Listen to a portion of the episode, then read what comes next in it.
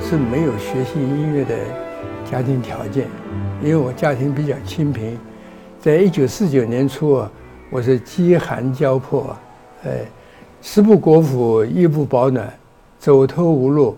但是我胆子比较大，我就专铁丝网扒火车，呃，流浪到上海，想找一个学徒工啊，养活自己。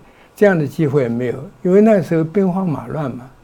于是就让人给收容到上海基督教难童教养院。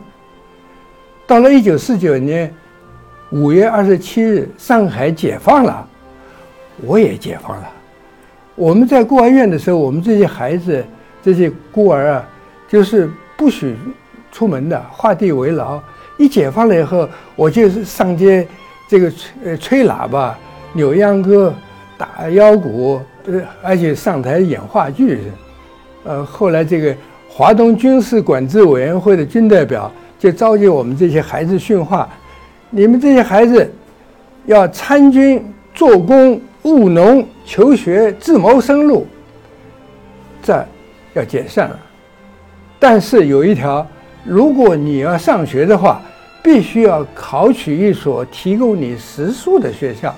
我后来就考取了育才音乐组，后来又转到了上海音乐学院附中，又到本科学指挥。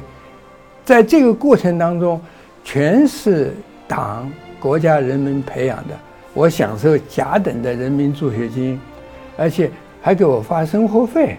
我夏天的时候给我买席子、买蚊帐，冬天的时候给我做棉袄、呃添棉被，呃，我真的是生活的非常幸福。我今天之所以还有一些工作能力，啊，还能为国家、为中国的芭蕾舞、为中国的交响乐做一点事情，那全是党的培养。所以，我真的是在迎接这个建党一百周年的这种时刻，我特别兴奋。我由衷的说，没有中国共产党，就没有新中国；没有党，就没有我今天的一切。